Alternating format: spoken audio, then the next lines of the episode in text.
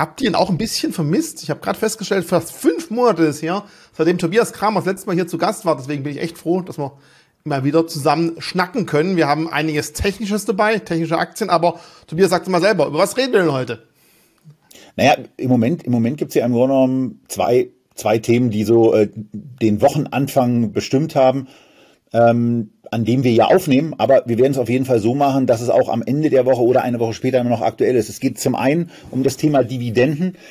Das ist nun gerade ein bisschen ungünstig, weil dazu haben wir bei Echtgeld TV in dieser Woche noch eine Aufzeichnung. Von daher können wir das Thema heute nicht nehmen. Aber wir hatten uns ja eigentlich sowieso vorgenommen, dass wir uns eher in, in Richtung Big Tech mal wieder bewegen, dass wir die AAA, also eine Alphabet, eine Apple, eine Amazon und äh, naja, also eine Microsoft sollte man dann eben auch mit dabei haben, damit man im Grunde genommen die verschiedenen Geschäftsfelder, wo es ja auch Überschneidungen gibt, mit drin hat. Und das passt ganz gut zu einer, zu einer Überschrift vom heutigen Montag. Wir nehmen auf am 20.02.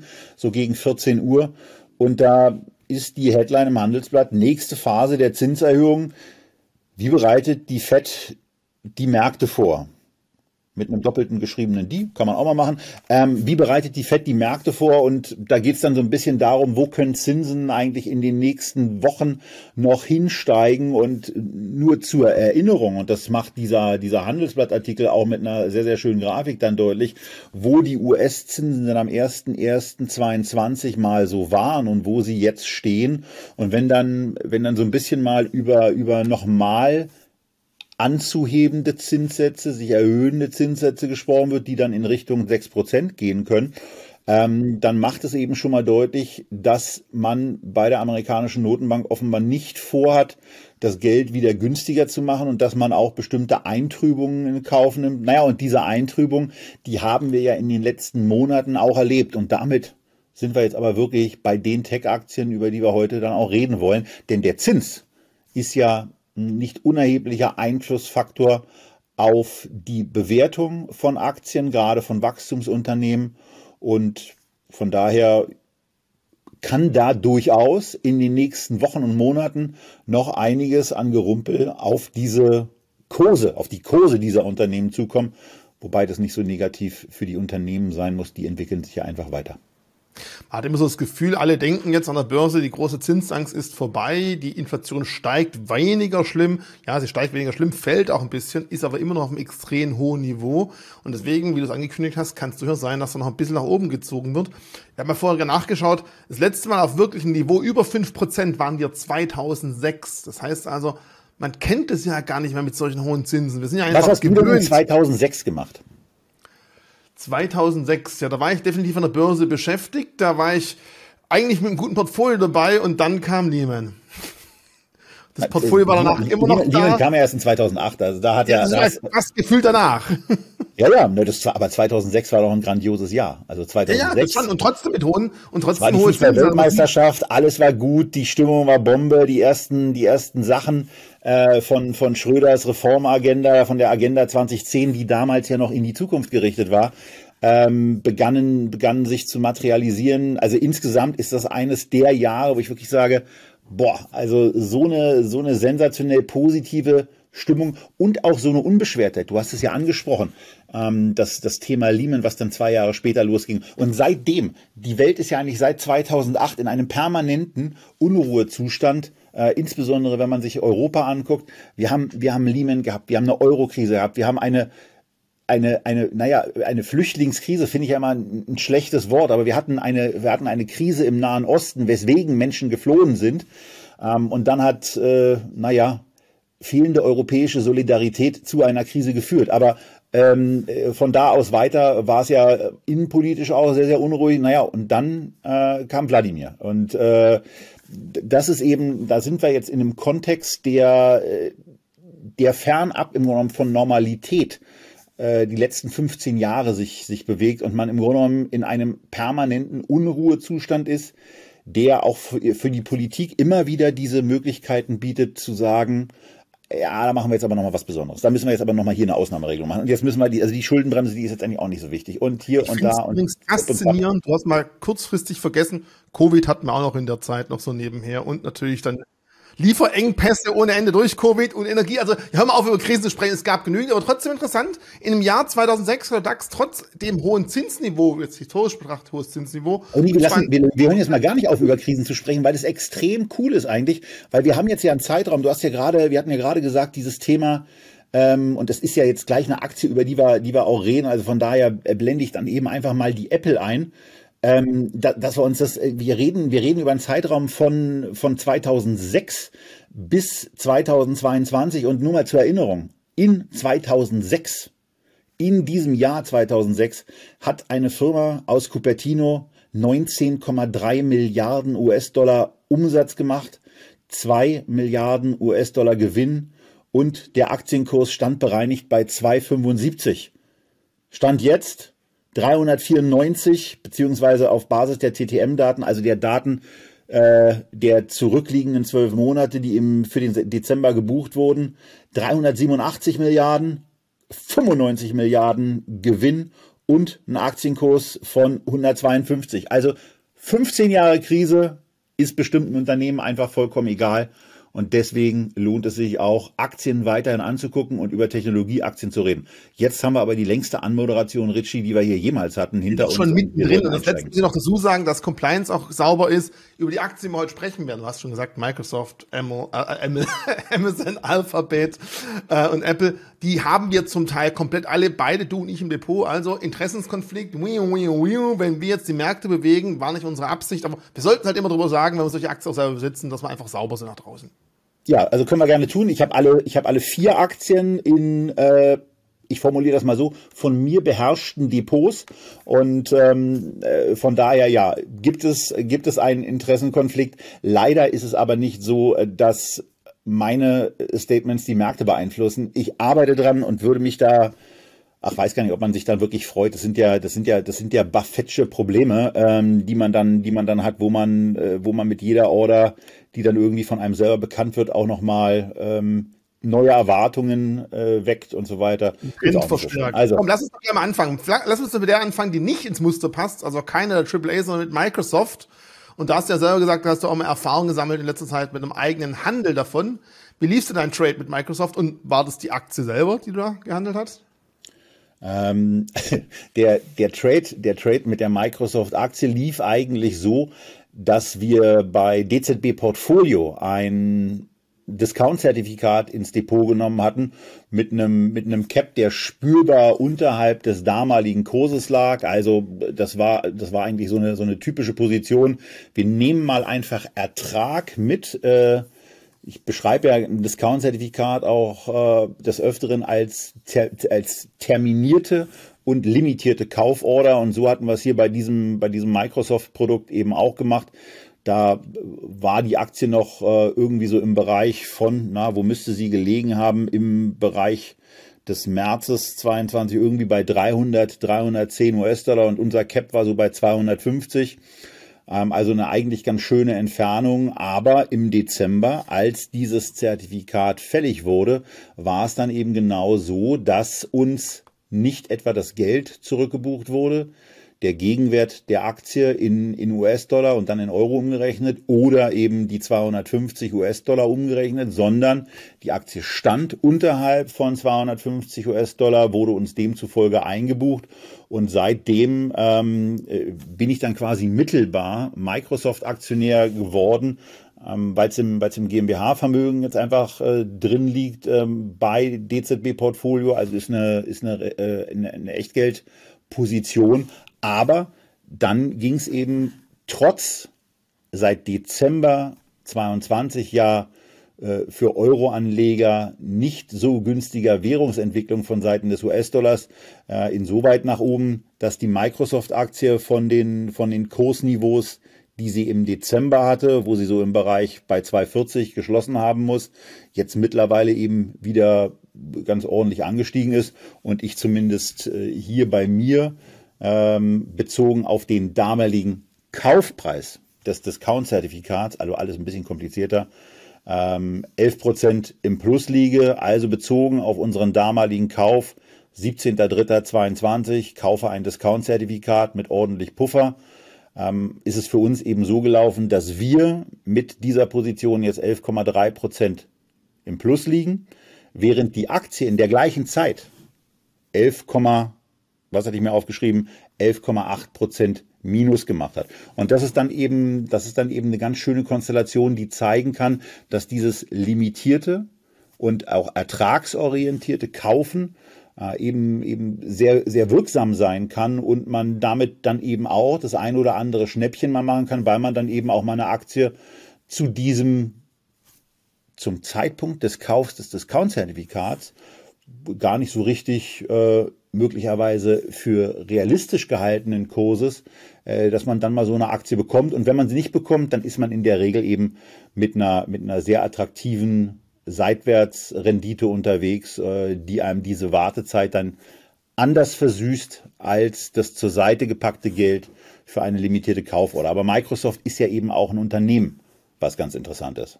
So, jetzt mal ganz kurz all da draußen. Stopp, wenn ihr es bisher verstanden habt, Respekt. Ansonsten spult mir die letzten drei Minuten zurück, hört es euch nochmal an. Wenn ihr sagt, ja, so teilweise, aber ausführlicher und in einem eigenen Video wäre es auch interessant, weil Discounts, wie Tobias gerade gesagt hat, eignen sich wunderbar, wenn die Märkte seitlich laufen, nebenher Geld mitzunehmen oder auch einfach in der Aktie mit einem vergünstigten Preis einzusteigen und ähm, dann dann eventuell die Aktie eingeliefert zu bekommen, wenn es gegen einläuft, komischerweise. Also das klingt jetzt schon wieder kompliziert, fällt mir auf.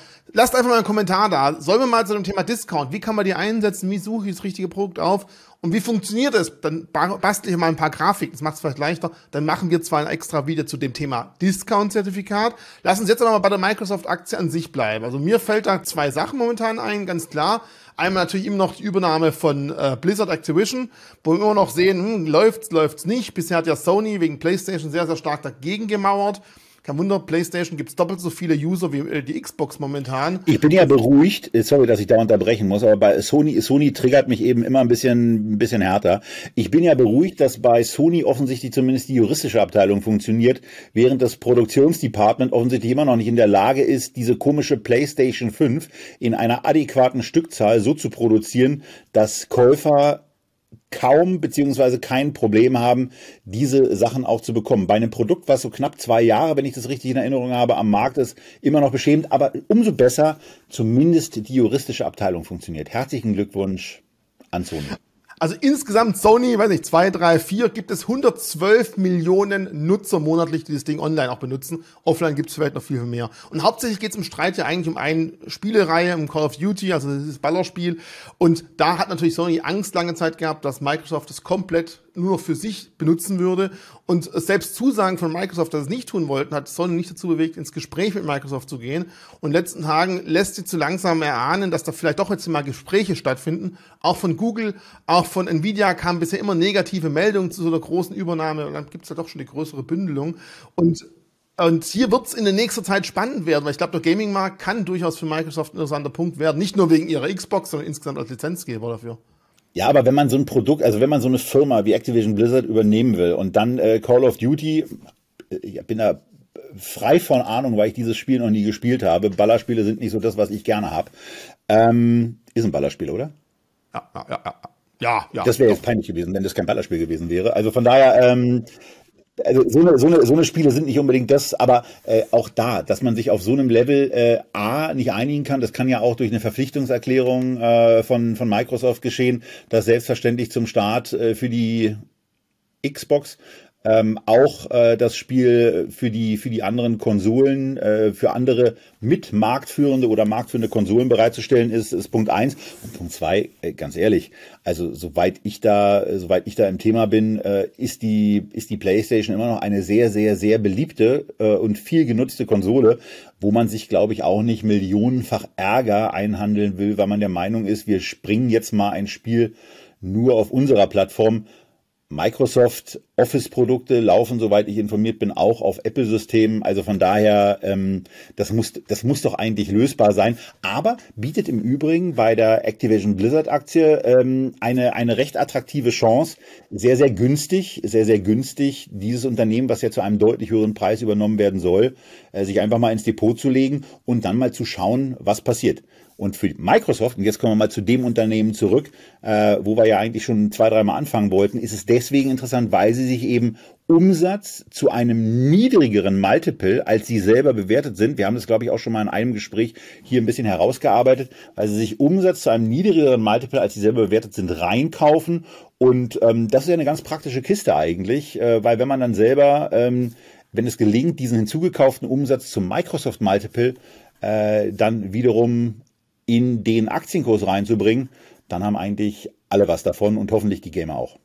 Vielleicht noch letzten Ausschluss ganz kurz zu dem Thema Übernahme, ja, nein. Also ich habe auch vor kurzem gelesen, dass eigentlich in dieser oder nächste Woche an, an sich von der FTC, also von der Europäischen äh, Regulierungsbehörde, zum ersten Kenntnisnahme oder Informationen rausgerückt werden sollen und die CMI, also die ähm, Regulierungsbehörde von Großbritannien, hat bekannt gegeben, sie wollen sich zum 26. April dazu äußern, ob sie dieser Übernahme theoretisch zustimmen könnten, weil so komplex ist, brauchen sie noch ein bisschen. Also das Thema ist ja schon wirklich Ewigkeiten am, am Brodeln und ich bin echt gespannt, wo es rauskommt. Auch da Interessenskonflikt. Ich besitze sowohl die Microsoft als auch die Blizzard. Das ist ein Punkt, Gaming, ganz klar, aber auch, ich sag mal, das Cloud-Geschäft und auch die Geschäfte mit dem amerikanischen Militär sind immer wieder Dinge, die man in der Presse auch liest zum Thema Microsoft, die auch durchaus treibend sein können. Also nicht das Butter- und Brotgeschäft, sondern auch andere Dinge, die immer wieder mal aufkommen.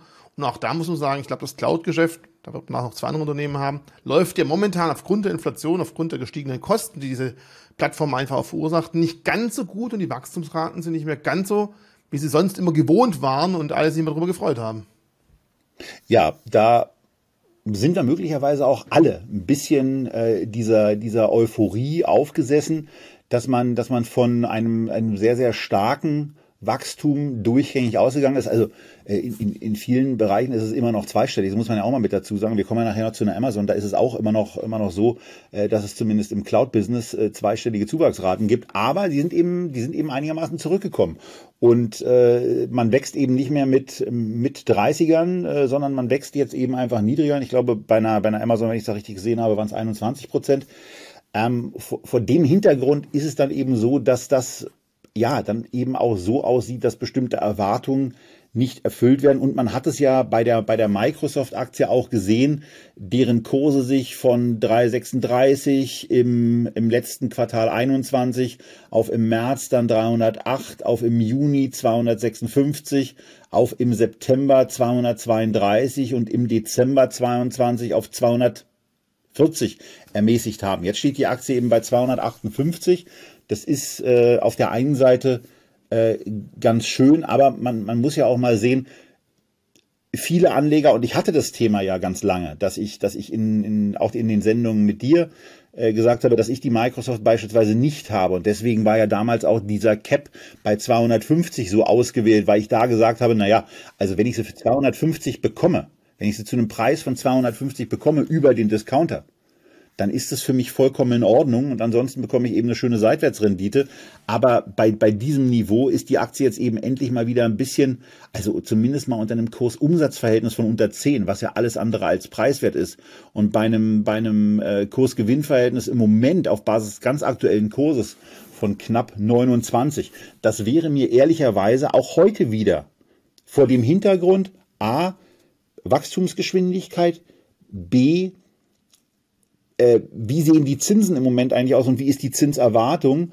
Und äh, C eben auch generelle, generelle Bewertung dieser Aktie, wäre mir das persönlich immer noch ein Stück zu teuer, aber da, da wären wir dann im Zweifelsfall eben auch wieder beim Thema, dann kann man ja eine limitierte Order entweder real oder über ein Discount-Zertifikat beispielsweise ähm, bei den bei den bei den 250 vielleicht auch nur bei 225 reinlegen und einfach mal sagen, naja, dann äh, dann ist man darüber mit dabei. Also ähm, das ist für mich ein ganz guter Reminder deswegen, weil ich mir jetzt die Aktie eben auch hier angucke und äh, bei einem 29er KGV eben auch sage nach dem Motto, naja, vielleicht drehen wir selber die Microsoft-Aktie demnächst eben in der Tat auch wieder raus und nehmen uns wieder einen Discounter, der nochmal ein bisschen niedriger angebracht ist. Denn Eins ist wirklich hervorhebenswert und herausstellenswert.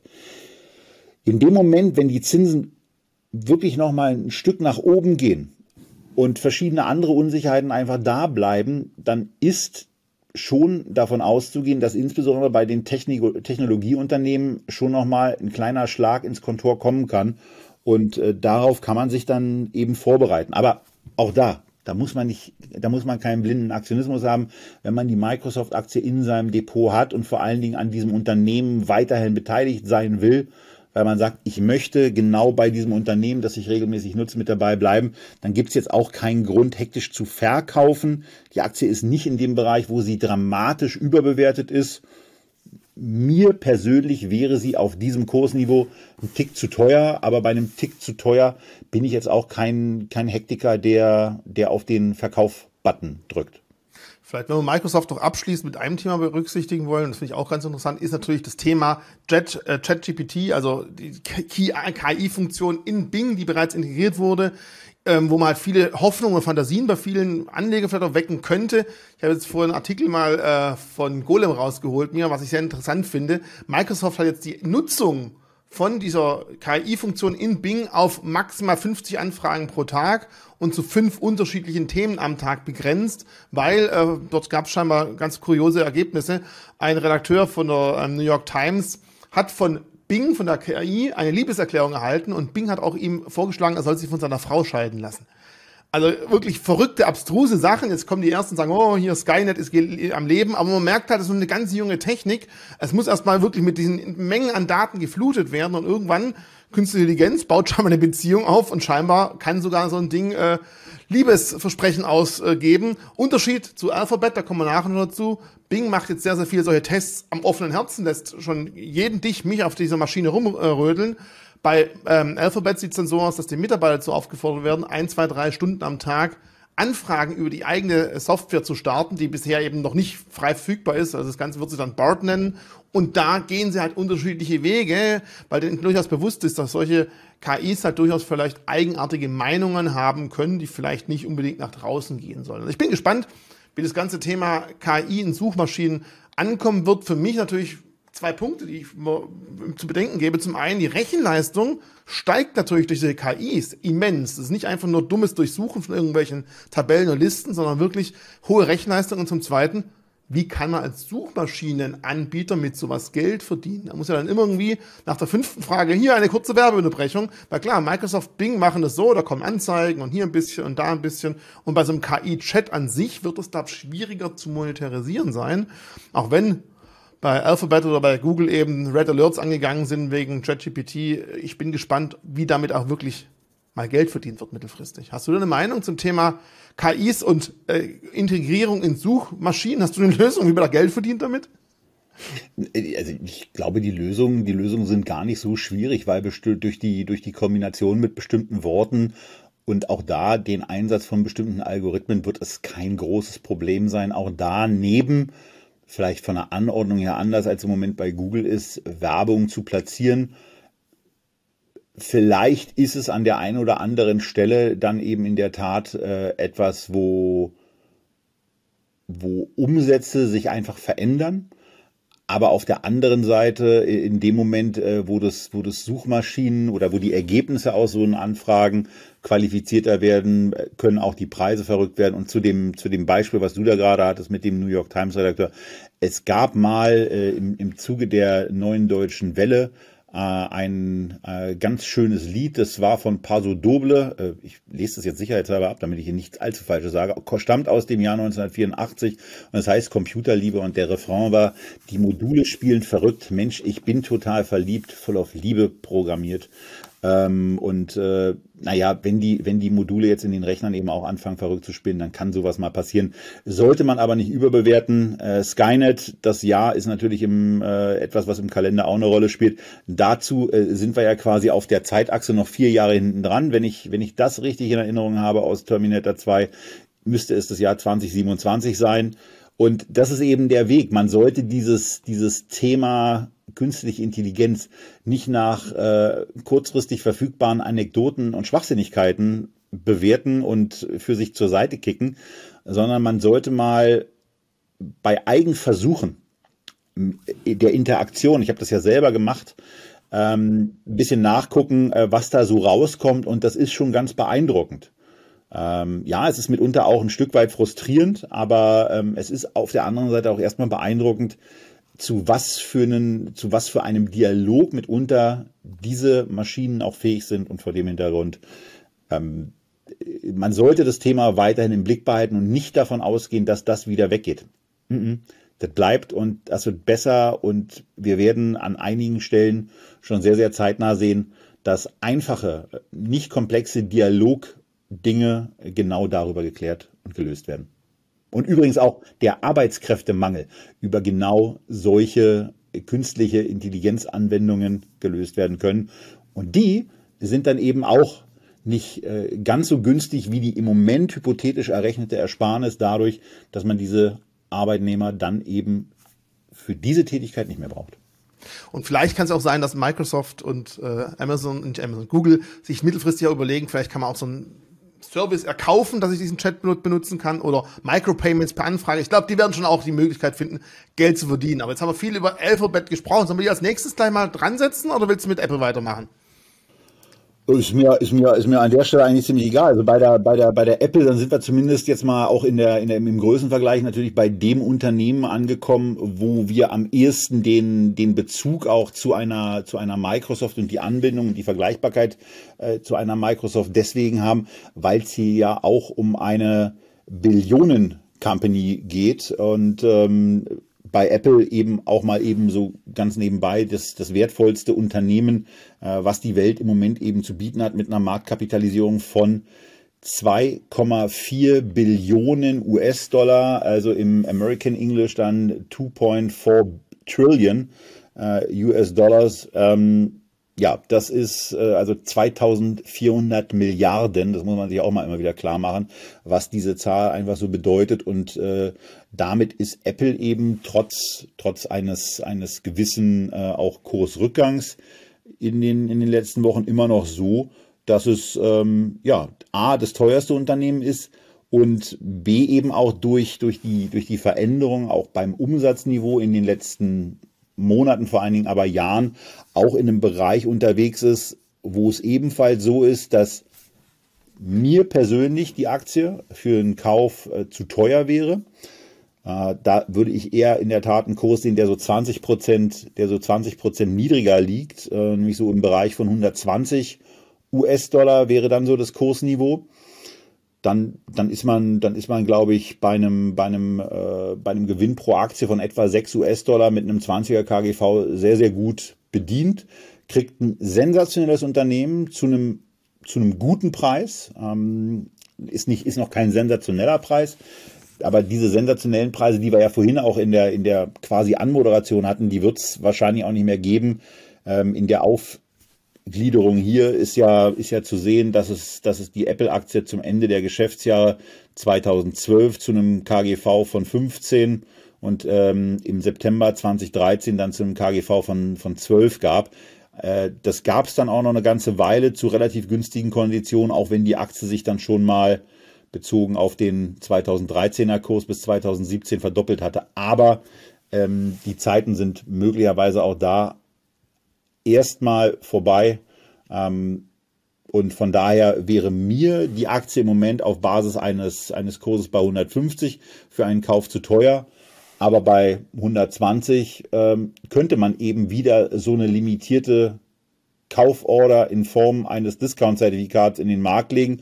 Und weil wir in der Woche selber von Seiten DZB Portfolios aus vermutlich genau diese Transaktion, also auch mit einem solchen Produkt durchführen werden, ähm, nur mal, damit man so eine, so eine Relation mal hat, was passiert dann eigentlich, wenn man so ein Produkt kauft. Hier ist es so, dass man ein solches Discount-Zertifikat mit einem, wie gesagt, dann eben knapp 20-prozentigen Puffer, weil man ja bis zu 120 ist man ja gar nicht. Äh, du nimmst die Story für das nächste Video weg, Tobias. Pfui, pfui, wir wollen vielleicht ein extra Video dafür drehen. Mach's doch nicht so spannend, lass die Spannung aufrechterhalten. Wir machen ein extra Video, wenn die Kommentare kommen. Und ich glaube, das reicht wirklich für ein komplettes Video. Es wird nämlich spannend sein. Dann sage ich aber noch eine Sache. 20% Puffer und 10% Renditechance. Ähm, wenn jetzt keiner ein Video haben will, weiß ich auch nicht mehr. Vielleicht äh, letzte Frage zum Thema Apple. Ähm, die einzige Aktie, die ich übrigens nicht besitze, aber auch deswegen ähm, im Nachhinein, ich schaue immer von der Seitenlinie zu und habe schon öfter gedacht, eigentlich hättest du ja mal wollen, aber es kam nicht dazu. Wie siehst du das Thema, dass gerade das Haupt, der Haupteinnahmestrang, der iPhone-Verkauf jetzt ähm, im letzten Quartalszahlen um fast 12 Prozent zurückgegangen ist. Das war ja doch meistens doch so das, das sichere Hafen, da hat man immer Geld verdient, es kam regelmäßig neues Gerät raus. Ist das für dich ein Punkt zu sagen, ist jetzt der Markt vielleicht doch irgendwann gesättigt? Ist die Innovationskraft nicht groß genug für dieses Produkt? Oder ist wirklich Lieferengpässe, dementsprechend auch weniger Nachfrage, gestiegene Inflation, weniger Geld bei der Bevölkerung? Wie siehst du das Thema 12 Prozent weniger Umsatz mit iPhones bei Apple? Ich, ich, glaube, ich glaube persönlich nicht daran, dass es ein, dass es ein Problem auf der, auf der Nachfragerseite ist. Es gibt sicherlich eine gewisse Verschiebung dahingehend, dass Menschen feststellen, oh, Mann, die halten ja länger als 12, die halten ja länger als 24, die halten sogar länger als 36 Monate. Es ist vollkommen unglaublich. Man braucht gar nicht alle 12, 24 oder gar 36 Monate Neues also meine, meine Nutzungsintervalle sind auch deutlich ausgeweitet. Also ich nutze iPhones auch wegen der im Banking-Bereich etwas nervigen Neueinrichtungen, die wirklich nicht so schön ist, wenn man verschiedene Banking-App nutzt. Ähm, eben, eben gerne auch mal so zweieinhalb bis maximal drei Jahre. Dann ist bei mir auch in der Regel das nächste Gerät fällig. Aber äh, mein, mein vorheriges iPhone, ich weiß gar nicht, was das war. Ich glaube, ein iPhone 11, das habe ich zweieinhalb Jahre genutzt halbes Jahr davon, halbes Jahr davon muss ich fairerweise aber auch sagen, war ich zu faul, das andere iPhone einzurichten. Ähm, aber das ist, glaube ich, ein Faktor. Aber wenn man in dem, wenn man in dem, in diesem, wenn man diesen Login-Effekt einmal hinter sich gebracht hat und die Tür hinter sich zugeschlossen hat, dann ist man, glaube ich, da schon einigermaßen hooked. Aber Nutzungszeiträume dehnen sich aus, verlängern sich und vor dem Hintergrund gibt es da vielleicht mal eine, eine Wachstumsdelle, aber das zieht sich dann eben auseinander. Und umso wichtiger wird es für Apple sein, die Menschen, die auf diesen Geräten aktiv sind, eben in die anderen Services reinzuziehen, ob das nun Apple News, Apple TV, die, die, die Sport-Apps, die man da anbietet. Also das ist ja dieses gesamte Ökosystem. Irgendwann wirkt es und irgendwann wird man wieder in was anderes reingezogen. Und wenn man nicht in irgendwas eigenes von Apple reingezogen wird, dann wird ja das, wo man von anderen reingezogen wird, also wenn man an so eine Meditations-App wie Calm denkt oder an andere Anwendungen, die es da so gibt, da zahlt man ja auch einen schönen Obolus an den Plattformanbieter Apple und dieser Bereich, dieser, dieser Services-Bereich oder dieser Softwarebereich, der spielt ja auch wirklich sehr attraktives und auch immer noch spürbar wachsendes Geld ein. Aber um die Frage dann abschließend beantwortet zu haben, ich glaube in der Tat, dass es am Lieferkettenproblem lag und liegt. Und so habe ich auch die Kommunikation von Apple verstanden. Spannend wird es dann auch, wann sie und ob sie mit ihren BI und RI-Brillen und so weiter rauskommen, ob sie dafür ein zweites Standbein aufbauen. Weil ich glaube, bei den iPhones, ist ja nicht iPhones, jeder Handyhersteller, irgendwann ist die Grenze erreicht. Die Dinge wurden erst immer kleiner, jetzt werden sie immer größer, die Hardware ist schon extrem leistungsfähig ich in meinem Alter merke jetzt nicht mehr, wie scharf das Display irgendwann ist. Da fällt es mir irgendwann nicht mehr auf. Und ich glaube, da wird es auch Zeit für neue Produkte. Und auch da bin ich das laufende Jahr gespannt. Da traue ich Apple ehrlich gesagt durchaus was zu. Das Thema virtuelle Brillen, Augmented Reality nach vorne zu schieben. Da haben wir schon öfter darüber gehalten. Ich glaube. Ich, ich wollte gerade sagen, wir haben es wir so oft, wir haben so oft gehabt und lustigerweise, als ich weil ich wegen meines Patenkindes natürlich nur, nur, nur wegen dem Sohn von Christian Röhl plane, äh, plane bei mir zu Hause eine Playstation wieder hinzustellen, war ich ja kürzlich auf der Website. Ich weiß also auch, äh, wenn da sich jetzt noch jemand echauffiert, dass ich Sony so in den Dreck gezogen habe. Ich weiß jetzt auch, dass die über die Website zu bestellen sind. Ich habe da beispielsweise auch ein, ähm, ein, äh, ein ja, Virtual Reality Set gesehen, was dann eben auch nochmal irgendwie so 600 äh, Euro zusätzlich kostet. Und ich muss schon sagen, also es fixt mich ja an. Aber ich bin eben immer wieder, und das sage ich jetzt, glaube ich, hier zum fünften Mal im Gespräch mit dir, immer noch verdattert, dass diese Erfahrung, die ich 2015 im Samsung Store in Dubai gemacht habe, wo ich mein Handy in eine, in eine, in eine Vorrichtung reingeschoben habe und danach ein, ein relativ gutes Virtual Reality Erlebnis für mich wahrgenommen habe, wo ich den Kopf drehen konnte und aus dem Hubschrauber eben rausgeguckt habe, dass es da so wenig Anwendungen in meiner Wahrnehmung, vielleicht ist die ja auch falsch, so wenig Anwendungen kommt, finde ich extrem erstaunlich und offenbar möglicherweise braucht es da auch wieder mal Apple, um dann endlich das zu machen, was ich eben auch schon verschiedene Male angesprochen habe, den Super Bowl live auf einer VR-Brille zu verfolgen und zwar aus verschiedenen Perspektiven in diesem Stadion. Ist immer noch nicht da. Ich bin der festen Überzeugung, dass es kommt. Aber da sind die, da ist, da ist Big Tech deutlich langsamer als meine Fantasie. Irgendwann können wir vielleicht wirklich mal berichten davon und sehen wir dich mit so einer Brille, wie du dann schön brav anfeuerst, wer als nächstes einen Super Bowl gewinnen wird. Ja, das Thema wir Es ist 2023. Es ist, das war 2015 als ich die, als ich das Ding in der in der Mall uh, of the Emirates bei, von, von bei Samsung äh, angezogen habe. Ich kapiere nicht, dass sowas immer noch nicht für einen etwas breiteren. Ich will ja gar nicht, dass es äh, also muss ja gar nicht sein, dass es irgendwie keine Ahnung schon 40 Millionen Deutsche nutzen. Aber aber das das ich, ich kapiere es nicht, dass die, dass die ganzen Anbieter von Sportübertragungen sowas noch nicht haben. Das geht mir nicht in den Schädel rein. Und von daher, ähm, ja, Apple ähm, kann da gerne was machen. Das wird ja auch seit Monaten kolportiert, dass da irgendwas kommt. Aber äh, es, das wird ja auch bei anderen Unternehmen kolportiert, dass da, dass da irgendwas im VR-Bereich kommt. Ganz kurz zum Thema Sony-Brille, das kann ich nicht von mir lassen. Äh, die sind jetzt so weit, dass getrackt wird, wo du gerade hinschaust und dort ist dann einfach das Bild schärfer mit einem höheren Detailgrad und beim Rest spart man sich Rechenleistung, weil ein Auge außenrum ist eh nicht, also nicht nur deins, jetzt nicht wegen dem Alter, sondern auch ich sehe da nicht wirklich schärfer. Und das Vielen Dank für diesen ergänzenden Hinweis, der war mir sehr wichtig. Das, das musste sein schon. Ich will nicht ja wieder fünf Monate warten, bis ich als Gast haben kann. Nein, aber auch so, dass man ganz klar sagt, da wo ich hinschaue, da habe ich ein schärferes Bild, mehr Details, mehr Rechenleistung dafür und außenrum ist ein bisschen weniger. Also es wird immer spannender und ich glaube, Apple kann sich von einigen was abschauen und mit seiner großen Marktmacht durchaus das Ganze wirklich anschieben. Und vielleicht können wir das Ganze mal virtuell drehen, was wir hier machen. So, jetzt aber, bevor wir jetzt uns wieder auf die, die virtuelle Brille festhalten, das wäre wieder, glaube ich, Zeit für ein eigenes Video. Ich, ich bremse mich schon. lass, lass uns dann mal zum nächsten A-Video springen, zu Amazon. Und da haben wir auch Zahlen gelesen, ja, von dir auch gerade gehört, das Cloud-Geschäft wächst langsamer, es funktioniert. Ja, sie haben vielleicht ein bisschen Problem mit Kosten, wie einer von vielen Big Techs, auch Microsoft hat man es gehört, sind sie jetzt dabei, auch sich vielleicht von Mitarbeitern zu trennen, da einfach auch Fixkosten ein bisschen einzusparen. Ähm, also da scheint es ja auch nicht ganz so sauber zu laufen. Oder sagst du einfach ganz normal, man atmet eine aus, das ist ein normaler Prozess, dass was auch mal geschehen kann?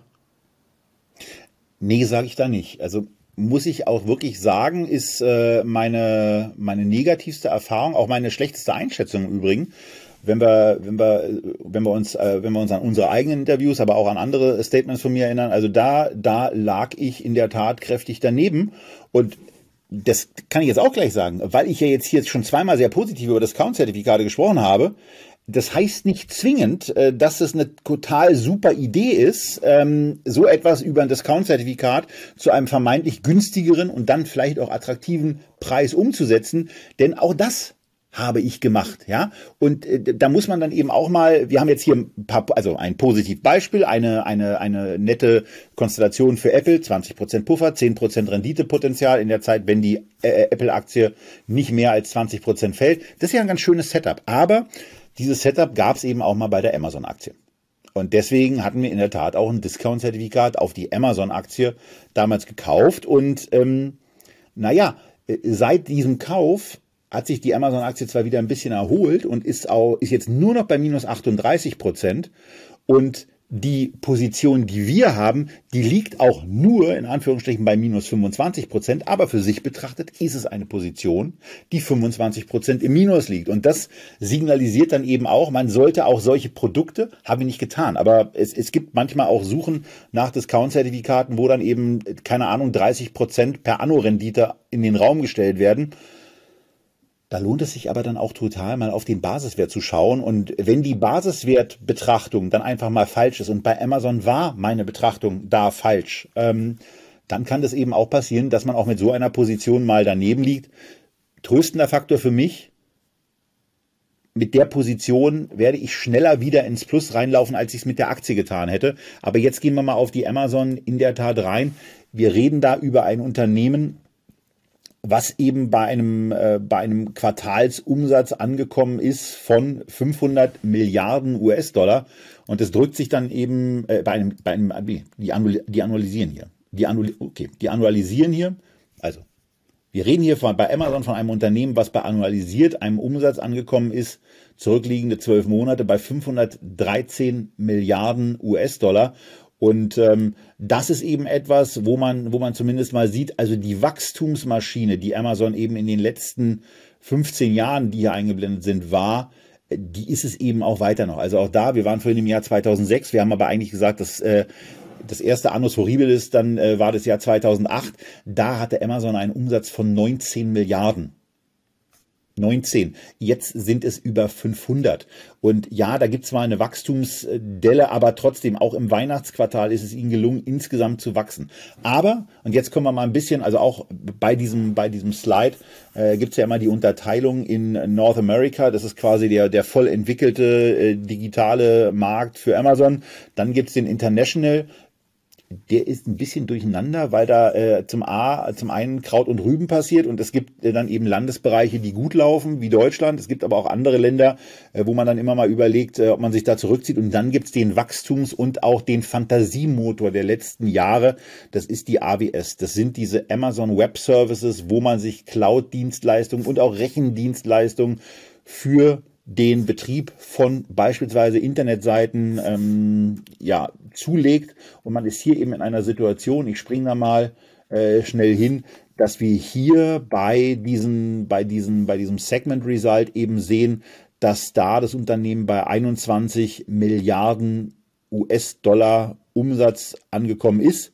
Hier ist es jetzt offensichtlich nicht annualisiert also um sowohl mich als auch euch an den, an den Geräten ähm, ein bisschen stärker zu verwirren, ist das natürlich total super. Netterweise ist es aber unten einmal in der summierten Zeile. Also in den letzten zwölf Monaten hat Amazon 80 Milliarden US-Dollar Umsatz in dem Bereich gemacht und 22 Milliarden verdient. Das klingt eben auf den ersten Blick und auf, den, auf das erste Statement, wenn man so raufguckt, ganz gut. Aber man muss eben auch dazu sagen, dass die Marge bei AWS in den letzten Monaten, in den letzten Quartalen zurückgegangen ist. Und das ist dann eben etwas, worauf empfindlich reagiert wird. Ja, also man sieht es, man sieht es hier eigentlich auch ganz schön.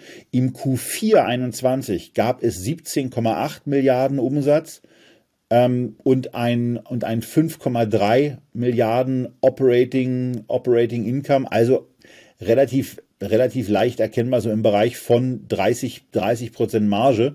Und jetzt ist quasi das gleiche Operating Income, aber bei etwa 20, 20 Prozent mehr Umsatz. Also ist da etwas zurückgegangen, hat sich verschlechtert. Das sieht aber trotzdem noch insgesamt ganz gut aus. Wenn man dann außen vor lässt, dass dummerweise aber auch in anderen Bereichen es eben nicht so glücklich gelaufen ist. Und hier sehen wir mal konsolidierte Zahlen für das Jahr 2022. Und da ist es dann eben so, dass es ein Net Income gibt, was hier negativ ist. Also nach, nach, allen, nach allen Abzügen und nach allen Kosten, ja, da sind auch so ein paar Buchhaltungsspielereien mit bei. Ähm, aber es, wir sind hier eben in einer Situation, wo wir schon eine drastische Veränderung haben gegenüber den Vorjahren, wo man, wo man zumindest mal vier oder fünfprozentige Renditen hatte. Und wir haben ja hier dann auch gesehen, und ich hatte das ja in einer vorherigen Sendung auch ein bisschen in die Zukunft extrapoliert, dass diese Margen, die man auf den Gesamtumsatz realisiert hat, eben in einem Bereich von sieben Prozent waren. Und dann hat man eben auch gesehen, naja, es waren sogar mal zehn Prozent. Im Dezember 21 war die Netto-Umsatzrendite bei über zehn Prozent. Und das ist dann eben schon etwas, äh, wo man natürlich eine ordentliche Fallhöhe hat. Und diese Fallhöhe hat eine Amazon-Aktie eben auch in Anspruch genommen bei äh, einer, einer Margenverschlechterung und einer Eintrübung des gesamten Technologieklimas. Aber bei einer Amazon-Aktie lohnt es sich ja auch mal in die, in die Kursumsatzzeile zu schauen. Das Price-Sales-Ratio ist im Moment bei 1,93 und naja, ich sag's mal so, da war es schon etwas länger nicht mehr, denn seit 2015 äh, liegt bezogen auf die Endwerte zum Jahr dieses Kursumsatzverhältnis relativ verlässlich über 2,5, in der Regel auch über 3 und ähm, das wäre auch alles in Ordnung, wenn das Unternehmen die Profitabilität hätte, die es mal hatte. Aber da muss es eben erst wieder zurück. Dennoch bin ich der festen Überzeugung, äh, dass man mit diesem Unternehmen, mit dieser Aktie noch sehr, sehr viel Spaß haben wird. Ähm, wenn ich mich jetzt entscheiden müsste zwischen Aktie und einem beispielsweise einer limitierten Kauforder, ich würde die Aktie nehmen und ähm, würde da darauf setzen, dass man zwar zu einem also es ist nicht, es ist nicht, es ist immer noch nicht wirklich auch äh, richtig doll günstig, aber das ist zumindest eben das Unternehmen, wo ich mir schon persönlich ausrechne, dass diese Überkapazitäten, die man in den USA auch geschaffen hat, dass man da reinwachsen wird. Ja, das ist jetzt, das ist jetzt eben für die nächsten Quartale blöd. Man hat Kapazitäten geschaffen, man baut erkennbar auch nicht aus. Man baut, wenn ich das richtig verfolge, aber auch nicht zurück, sondern man sagt einfach, das haben wir jetzt, wir, wir, legen, die, wir legen bestimmte Flugzeuge und bestimmte Hallen, die nutzen wir jetzt erstmal nicht, aber ähm, wir kommen da eben später hin.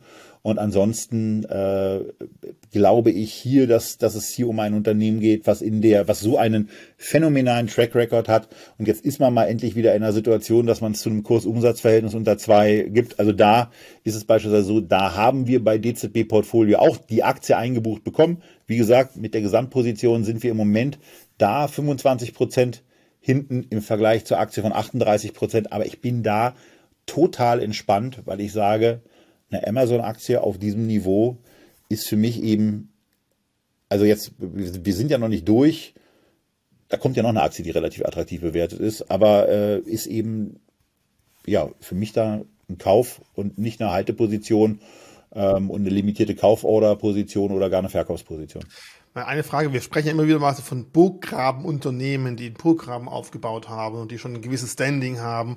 Ist für dich Amazon durch diese Riesenmitgliedschaft an Prime-Kunden auch schon Unternehmen, wo man sagen kann, die haben auch schon einen gewissen Burggraben oder sagst du nein, das Technologische mit ein bisschen zeitlichem Aspekt kann man auch gut aufholen und sie dürfen sich damit als Burggrabenunternehmen nicht zu sicher fühlen? Wie siehst du das? Ich glaube, Amazon sollte sich, sollte sich äh, da nicht zu sicher fühlen und fühlt sich da auch nicht zu sicher. Äh, die, letzten, die letzten Jahre haben immer wieder gezeigt, dass es gerade auch im Handel im Übrigen, ähm, wo ja, wo ja mitunter, mitunter auch zum Beispiel im Kassenzone-Podcast übrigens ähm, ausdrückliche Hörempfehlung ähm, von jemandem permanent, also vom Host, äh, permanent von einem Peak Amazon gesprochen wird, äh, dass nämlich genau dieses ganze Einzelhandelsthema von Amazon schon etwas ist, was in eine Stagnationsphase übergehen könnte. Und die, der Sorge sollte man sich ruhig mal stellen, das sollte man auch kritisch betrachten und, und für sich dann eben Dinge treffen. Für mich ist es so, ich glaube, dass es eine sehr, sehr hohe Stickiness zu Amazon gibt. Ich erlebe ganz oft bei mir selber und auch bei anderen, dass wenn Sie nach einem Produkt suchen, Sie ganz oft wie selbstverständlich auf Amazon gehen und eben gar nicht den anderen Weg nutzen. Aber es gibt eben Unternehmen, und da sind wir ja bei diesem ganzen Thema äh, äh, Direct-to-Consumer-Technologien, wo, wo Adidas, wo Nike, wo, wo Sportartikler, aber auch Markenartikler und ähm, sicherlich äh, ist da auch eine LVMH zu nennen, auch die Wege, die Wege nutzen, also erstmal Amazon sowieso draußen zu haben. Also eine LVMH, äh, ich weiß nicht, ich kann mir nicht vorstellen, dass es da irgendwelche Produkte von denen, ähm, außer, äh, also Parfums mal ausgenommen, dass es die bei Amazon zu kaufen gibt. Aber irgendwie das, das, das Louis Vuitton-Täschchen, na gut, den Champagner, den Champagner gibt's auch äh, bei Amazon zu kaufen. Aber ähm, bestimmte Produkte gibt's da eben nicht, aber äh, Louis Vuitton macht es beispielsweise selber in der Tat auch so, dass man, dass man bestimmte Produkte auch äh, im Online-Shop kaufen kann dann mitunter mit Lieferungen dann in den Laden. Auch das geht alles, aber ähm, es ist eben, äh, auch da verändern sich, verändern sich Erlebnisse. Also da würde ich an Amazons Stelle auf keinen Fall darauf setzen, dass das ein totaler Burggraben ist. Prime insgesamt ist sicherlich ein Burggraben. Die Stickiness, die damit Kunden auch zu Amazon haben, ist sicherlich auch ein Burggraben, aber sagen wir mal so, da kann man auch, da kann man auch einigermaßen schnell eine Brücke rüberlegen und ähm, Dinge dann anderweitig attraktiv machen, dass man da über so einen Burggraben auch mal rübergehen kann. Ähm, da, da gibt's, also gerade, wir, wir reden ja hier über Technologien und eine Brücke ist ja jetzt eine verhältnismäßig alte Technologie. Da gibt's dann manchmal eben auch Sachen, die vielleicht ein bisschen schneller gehen, Dinge beschleunigen können und äh, dafür sorgen, dass sich, dass sich Sachen auch äh, verändern.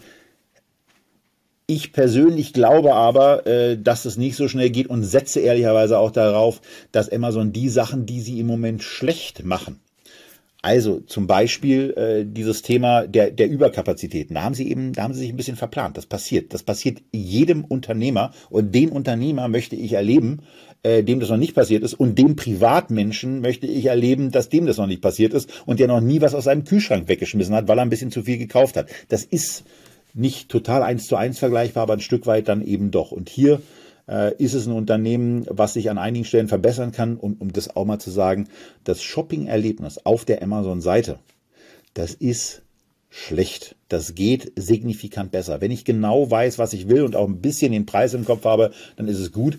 Aber ähm, ich hatte letztens einen Kaufversuch, ähm, genau, weil ich bin ja ein fauler Typ ähm, und wir, wir haben da, wir haben da so ein, wir haben da so ein Waschmittel-Abo. Und äh, also irgendwie war bei uns per Woll alle. Und ähm, das war da so teuer, ich gesagt habe, ich bin noch nicht bekloppt und äh, akzeptiere da diese Preise. Und naja, dann gab es dann gab's diesen, diesen Kauf eben jetzt beispielsweise nicht. Und das sind, ähm, das war, das war A, schwer herauszufinden, ähm, wegen der Produktanordnung. Also da kann man auch mehr Markenerlebnis schaffen. Aber man kann vor allen Dingen, man kann vor allen Dingen eben auch das gesamte Shopping-Erlebnis besser machen. Und da, da hat Amazon dann schon noch das eine oder andere vor sich und auch an Optimierungsmöglichkeiten zu erledigen. Und dann ähm, steigt ganz persönlich mein Optimismus auch wieder ein Stück stärker an. Vielleicht will man es noch nicht zu arg optimieren, damit eben die Preisunterschiede nicht so gut auffallen. Aber du sagst es gerade, viele Unternehmen, die jetzt halt direkten Draht zum Kunden komischerweise erst in den letzten Jahren festgestellt haben, dass es gut funktioniert, da ist natürlich vielleicht die Überlegung, sich mal eine Shopify anzuschauen oder welche Software davon sonst noch genug wird. Ich bin vor kurzem total überrascht gewesen. Ich habe von Ikea mir eine App runtergeladen, wo du dann von deinem eigenen, in deinem eigenen Wohnzimmer irgendwelche Möbel reinstellen konntest, als Reality auch ziemlich cool. Also ich glaube, Shopping insgesamt, da gibt es gute Beispiele. Die Stärke von Ikea ist dann natürlich das, ähm, wenn du, wenn du diese App nutzt, dann kannst du vor allen Dingen die Zeit auch hervorragend überspielen, die es braucht, bis du dieses Möbelstück dann wirklich mal bei dir hast, weil wenn ein Unternehmen ja auch mit äh, Lieferkettenproblemen bei mir in den letzten zwei Jahren wirklich aufgefallen ist, dann war es IKEA, äh, die also wirklich herausragend ähm, es verstehen, Kunden so etwas akzeptieren zu lassen. Also da, ich habe mir ja streckenweise auch gefragt, bin ich eigentlich komplett bescheuert? Und bezogen auf mein Einkaufsverhalten bei IKEA muss ich sagen, ja selber aufbauen, selber abholen, selber planen und demnächst kriegst du auch noch eine Axt zu die Hand, äh, Holz selber schlagen. Gut, okay, da, muss, da muss ich schon mal, da muss ich schon mal eine Lanze brechen. Also das, das kann ich auch nicht so unwidersprochen stehen. Also erstmal, ich lasse aufbauen, ähm, weil ich die Schränke wollen wir alle nicht sehen, aber ich muss auch wirklich, ich muss auch wirklich sagen, ich muss auch wirklich sagen, äh, der die die Hilfestellung und die Geduld bei der Gestaltung einer Küche und auch bei der Gestaltung eines Kleiderschranks, da kann man ja auch äh, wirklich Zeit mit verbringen. Äh, die äh, die Kolleginnen da vor allen Dingen mit mir hatten. Also Oh Gott, da kommt der Kramer wieder schnell weg. Ich sehe es schon. Das, du bist bekannt. Das, das, das muss man, also wenn, wenn der Kramer eins nicht war, dann war es schnell weg. Das war ja im Gegenteil, der war lange da. Ähm, nee, nee, also das war, das war schon, das war schon ganz, ganz hervorragend. Ähm, die können ja auch nichts dafür, wenn, wenn sie dann auf einmal feststellen, hm, na die Schublade ist jetzt aber gerade gar nicht lieferbar. Alter, dann, dann bauen wir deinen Schrank weiter. Da hast du aber wirklich viel Spaß. Wir waren aber, Ikea ist ja gar nicht börsennotiert. Wir sollten zunächst. Also, lass uns wieder zurückhüpfen zur letzten Aktie, das wäre die Alphabet, dass wir wirklich die, die Stunde nicht ganz knack und nicht, nicht zu arg überschreiten. Und da, wir haben es ja gerade schon mal gesagt, ganz klar, wir hatten gehört, oh Gott, oh Gott, sie machen sich Sorgen über, über KI, dass ihre Suchfunktionen nicht mehr genutzt werden würden. Ich meine, die haben ja schon 2015 erstmal über KI-Sachen intern diskutiert und auch getestet und waren scheinbar der Meinung, ist nicht gut genug, verdient nicht genug Geld damit, braucht man noch nicht, weil die Konkurrenz es auch noch nicht hat, wie auch immer.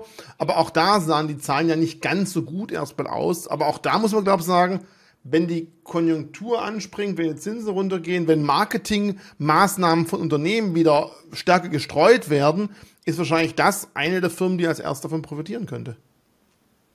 Ja, wobei man auch da Chance-Risiko mal wieder eben auch sagen muss, dass man hier ein, ein Unternehmen hat, also was von diesem ganzen Chat-GPT-Thema, was wir eben am Anfang hatten, da, da strahlt es natürlich am stärksten aus. Ne? Also Bing hat jetzt mal eine Möglichkeit entdeckt, möglicherweise doch Abstände zu verkürzen.